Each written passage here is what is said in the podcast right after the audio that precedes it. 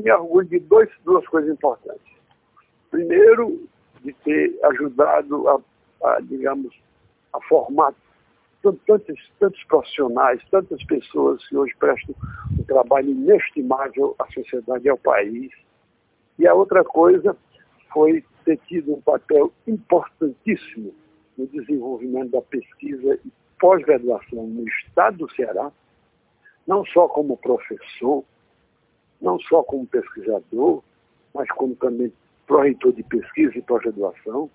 E eu fico feliz quando eu vejo hoje a Universidade Federal do Ceará, quando nós lutávamos para implementar o curso de pós-graduação em física, depois o, doutorado, e hoje é, Ceará hoje tem um, local um lugar de destaque no cenário nacional. No